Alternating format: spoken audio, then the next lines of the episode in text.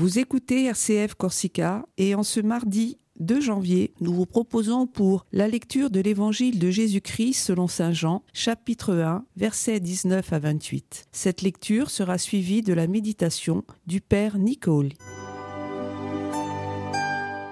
Évangile de Jésus-Christ selon Saint Jean. Voici le témoignage de Jean le Baptiste quand les Juifs lui envoyèrent de Jérusalem des prêtres et des Lévites pour lui demander Qui es-tu? Il ne refusa pas de répondre. Il déclara ouvertement Je ne suis pas le Christ. Ils lui demandèrent Alors, qu'en est-il? Es-tu le prophète Élie? Il répondit Je ne le suis pas. Es-tu le prophète annoncé? Il répondit Non. Alors ils lui dirent Qui es-tu? Il faut que nous donnions une réponse à ceux qui nous ont envoyés. Que dis-tu sur toi-même? Il répondit Je suis la voix de celui qui crie dans le désert Redressez le chemin du Seigneur, comme a dit le prophète Isaïe. Or, ils avaient été envoyés de la part des pharisiens. Ils lui posèrent encore cette question Pourquoi donc baptises-tu si tu n'es ni le Christ, ni Élie, ni le prophète? Jean leur répondit, Moi je baptise dans l'eau, mais au milieu de vous se tient celui que vous ne connaissez pas. C'est lui qui vient derrière moi, et je ne suis pas digne de délier la courroie de sa sandale. Cela s'est passé à Béthanie, de l'autre côté du Jourdain, à l'endroit où Jean baptisait.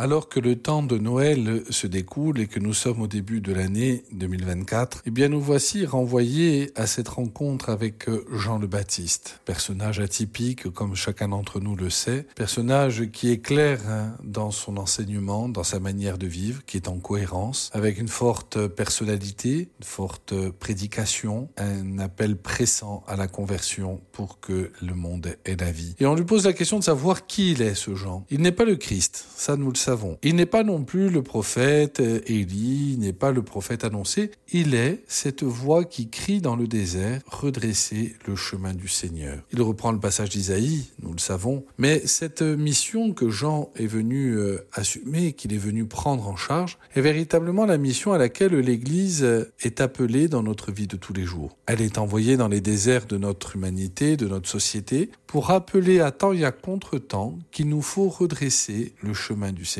qu'il nous faut revenir au chemin du Seigneur. Parce que désormais, nous, nous ne sommes plus baptisés dans l'eau. Nous n'avons plus uniquement ce baptême du pardon des péchés. Nous avons été baptisés dans l'Esprit. Et cet esprit de force dont nous avons célébré la puissance à travers l'incarnation du Fils de Dieu il y a encore quelques jours, cet esprit de force est l'esprit de l'Église qui n'a peur de rien ni de personne quand elle doit annoncer la vérité de l'Évangile et le salut apporté par Jésus-Christ. Finalement, la figure de Jean est une figure à imiter non pas tant sur la manière pratique qu'il avait de vivre, parce qu'il était véritablement quelqu'un d'excessif, une personnalité à imiter dans notre vie de tous les jours, parce que nous sommes appelés, nous aussi, à être prophètes du Seigneur là où nous sommes. Non pas pour annoncer les choses qui doivent arriver, et encore que on pourrait parler des fins dernières, mais simplement pour rappeler que les événements capitaux de l'espérance du peuple de Dieu, eh bien, ont été joués dans la crèche de Bethléem. Jésus, fils de Dieu, Dieu parmi nous, est désormais inscrit dans l'histoire de l'homme. Et il veut, à travers sa personne, à travers son enseignement, à travers le sacrifice qu'il fera de sa vie, il veut que chacun d'entre nous, nous soyons appelés à la vie et à la vie éternelle. Pour cela, il n'y a pas quarante chemins. Le vrai chemin est celui de la conversion, celui du changement radical dans notre manière de vivre, à commencer peut-être par l'idée de replacer le Christ au centre de nos existences. L'enseignement de Jean était un enseignement qui plaisait, Jean développait un certain charisme, et nombreux étaient ceux qui venaient se faire pardonner leurs péchés à travers le bain dans le Jourdain, un bain signe de purification, signe de conversion, signe de changement de vie. Et peut-être que la prédication de Jean était d'ailleurs aussi le signe que le Messie n'était plus si loin. La venue, l'arrivée du Messie était imminente. Et il le dira lui-même avec cette histoire de courroie de sandales qu'il n'est pas digne de défaire. Les foules accourent donc autour de Jean, mais lui ne se laisse pas par son succès. Il sait qu'il est qu'une voix, un signe, et qu'il annonce quelqu'un de plus grand que lui. Il détrompe fermement ceux qui le prennent pour le Messie et en tire tout simplement les conséquences. Celui que je vous annonce est tellement plus grand que moi que je ne suis pas digne de me courber à ses pieds. Comme Élie, comme tout vrai prophète,